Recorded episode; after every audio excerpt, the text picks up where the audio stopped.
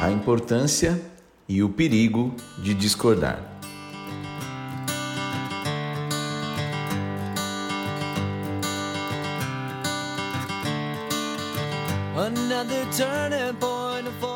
Eu sempre conto essa história e talvez você se identifique com ela em algum momento. É noite de Natal, aquele rapazinho com três anos de idade, correndo em volta da casa, com aquele monte de primo para lá e para cá. De repente chega a mãe e tenta capturá-lo. E ele tenta fugir. A mãe está acompanhada da avó. E de repente ela consegue segurar aquele menino. Segura o menino e ele gritando: ai, para, me larga, me larga, me larga. E a mãe, nessa hora, fala: olha, calma. Eu vou falar até como se fosse eu, não que tenha acontecido comigo, tá? É, calma, Rafinha. A vovó trouxe um presente. E engraçado, no, no Natal, as crianças geralmente estão esperando pela paz, pelo amor, né, por todo esse significado do sentido.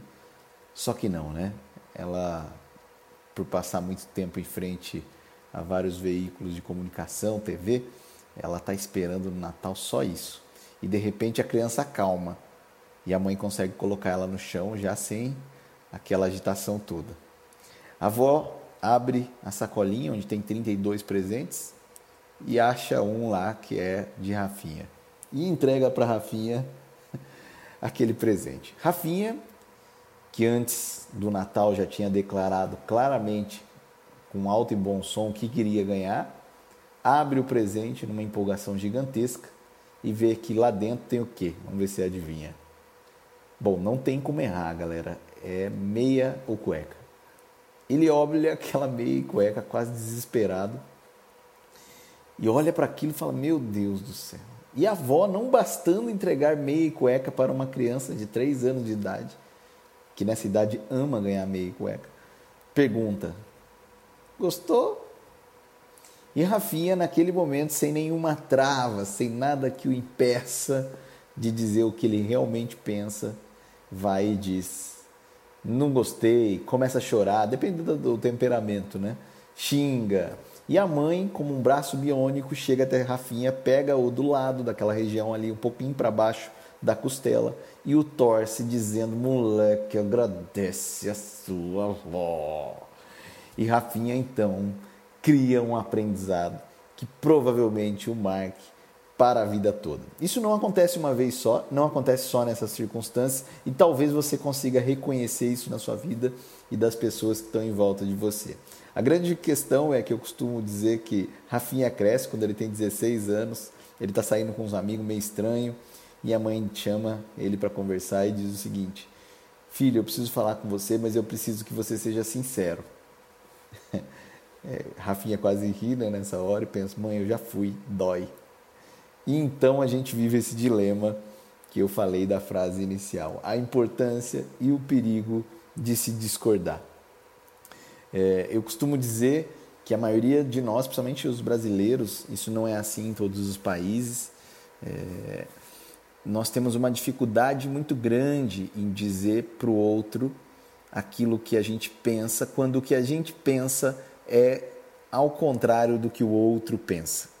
Né? Quando a gente pensa é ao contrário do que o outro pensa. Talvez por esses traumas que eu comentei agora, né? a situação do Rafinha, que acontece de muitas maneiras, existe até uma, um estudo que fala que do 0 ao 7, no primeiro setênio, nós vivemos uma crise social, nós estamos aprendendo a como viver com o outro, que nós não estamos sozinhos no mundo. É aquela fase que os responsáveis, os pais responsáveis dizem divide, agradece, etc. E esse episódio que eu falei também ensina algumas coisas. Por exemplo, não se manifeste, né? Quando o que você vai falar não é o que o outro vai gostar. É mais importante você falar o que o outro quer ouvir do que o que você realmente tem a dizer. Então a gente aprende é, quase que enrustidamente a mentir. É, sem querer, e a intenção dos nossos pais são as melhores, e assim foram, foi com eles antes, né? A gente fica nesse, nesse dilema de falar o que a gente pensa ou não.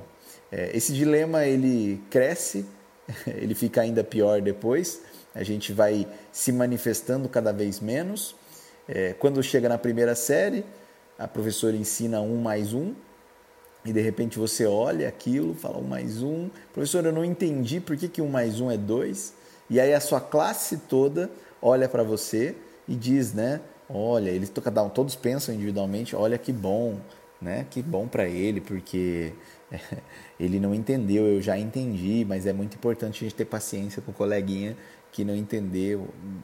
Só que não também, né?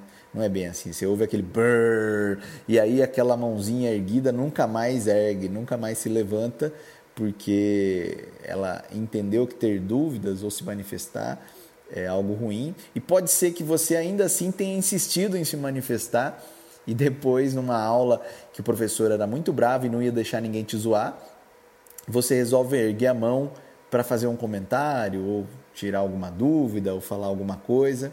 E a hora que você está saindo da sala em fila indiana, a hora que a aula acaba, alguém está atrás de você falando: se esse cara não ficasse perguntando um monte de coisa, a gente já estaria assistindo o jogo do Corinthians. E aí você finalmente para de se manifestar. Dali para frente, você não discorda mais de nada, é, a sua manifestação ela está quase zerada. Você se transformou quando no trabalho, por exemplo, eu costumo chamar de profissional pedra, porque ocupa espaço, mas não se manifesta. É, ocupa espaço, mas não se manifesta. E qual o problema disso?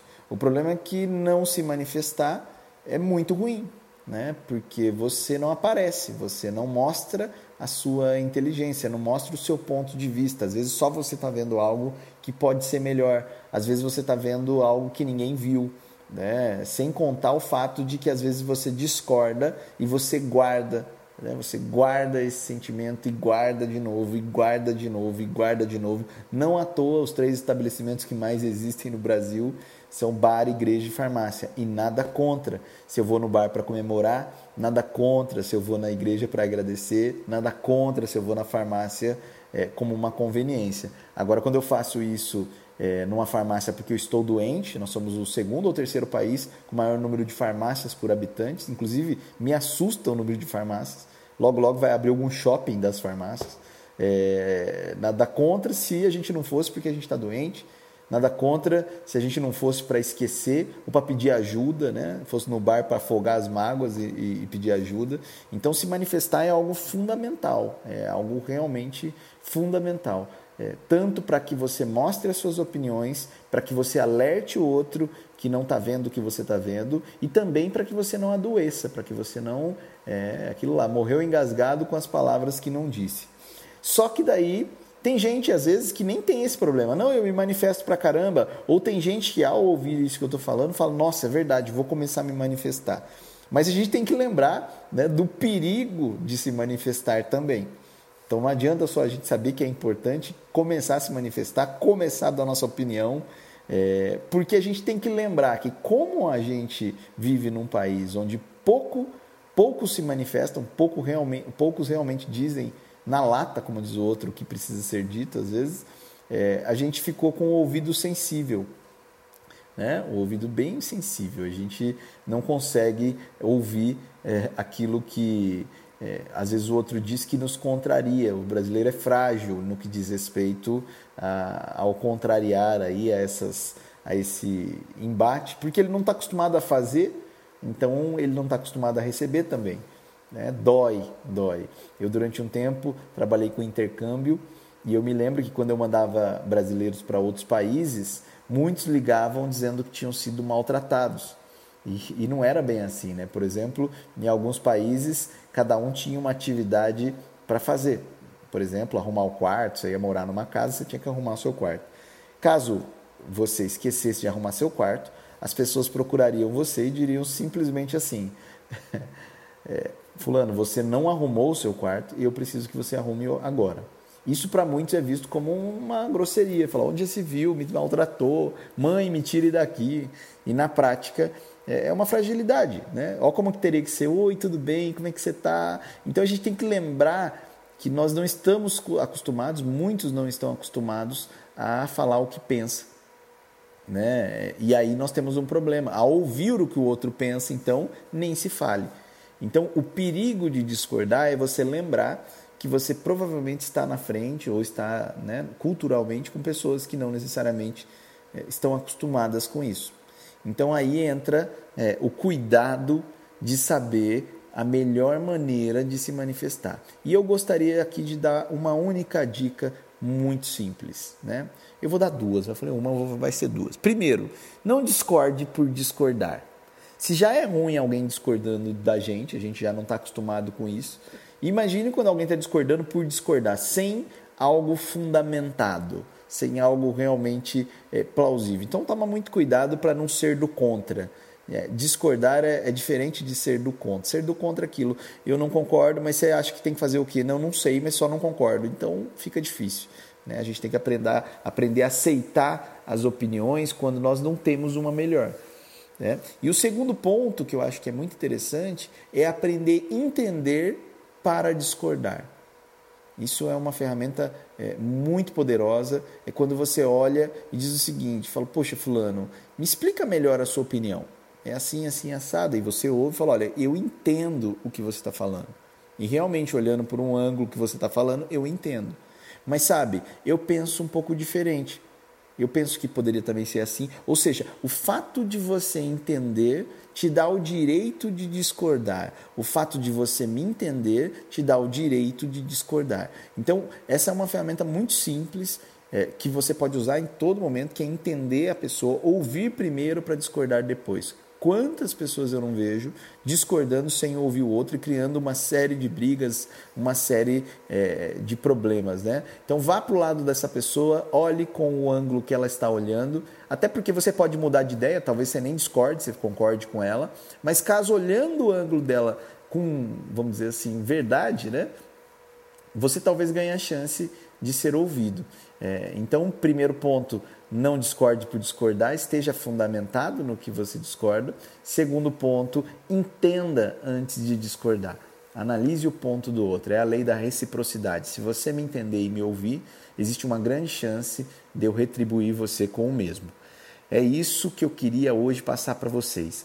Primeiro, a importância de se manifestar. E olha, eu estou falando isso porque eu sofro muito com isso até hoje, tenho às vezes grande dificuldade em, em pontuar algo né? mas tenho trabalhado muito isso em mim é, e sei que na hora de discordar eu estou num ambiente perigoso e que eu tenho que tomar cuidado. Caminhos como fundamentar bem o que eu vou falar e entender o ponto de vista do outro para que eu possa colocar o meu são coisas assim parece simples, mas é na simplicidade que mora o auge da sofisticação, como diria Leonardo da Vinci.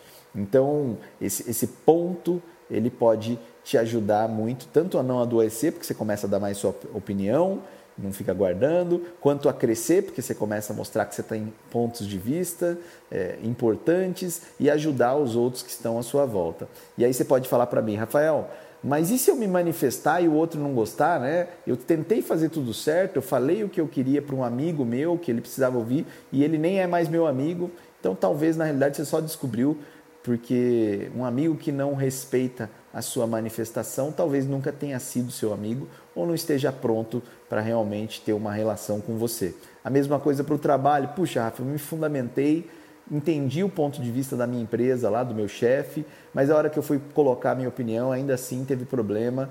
Então eu, eu digo para você, né, como eu já até coloquei num outro podcast aqui, o mal é o bem em gestação. Talvez sair de uma empresa assim ou de de uma relação com um chefe assim, foi a melhor coisa que aconteceu na sua vida, porque o que somos de nós se não nos manifestamos, né? Apenas pedras é, ambulantes é, ocupando espaço. A vida é muito mais que isso e a vida precisa da sua manifestação, do seu ponto de vista.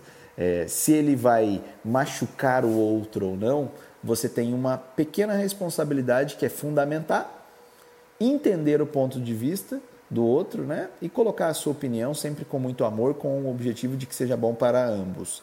Agora, você também não é responsável por aquilo que o outro sente. Eu sempre digo isso, isso vale até um outro podcast, mas em resumo, eu passo na rua por você, e aí vamos supor que a gente se conhece, e eu não te vejo e passo do seu lado e não te vejo. E você começa a se sentir todo mal porque eu não te vi. É, esse sentimento é seu, não é meu, Eu simplesmente não te vi, o que você fez com isso não diz respeito à minha pessoa. É isso aí, espero que essa reflexão ficou grande aqui, deu quase 15 minutos, mas eu acredito que o conteúdo realmente pode ajudar muito, me ajuda muito e a gente vai trabalhando com ele porque é fundamental é, e perigoso discordar. Valeu, vamos para cima, let's go. It's not a question but a lesson learned in time. It's something unpredictable, but in the end is right. I hope you had the time of your life.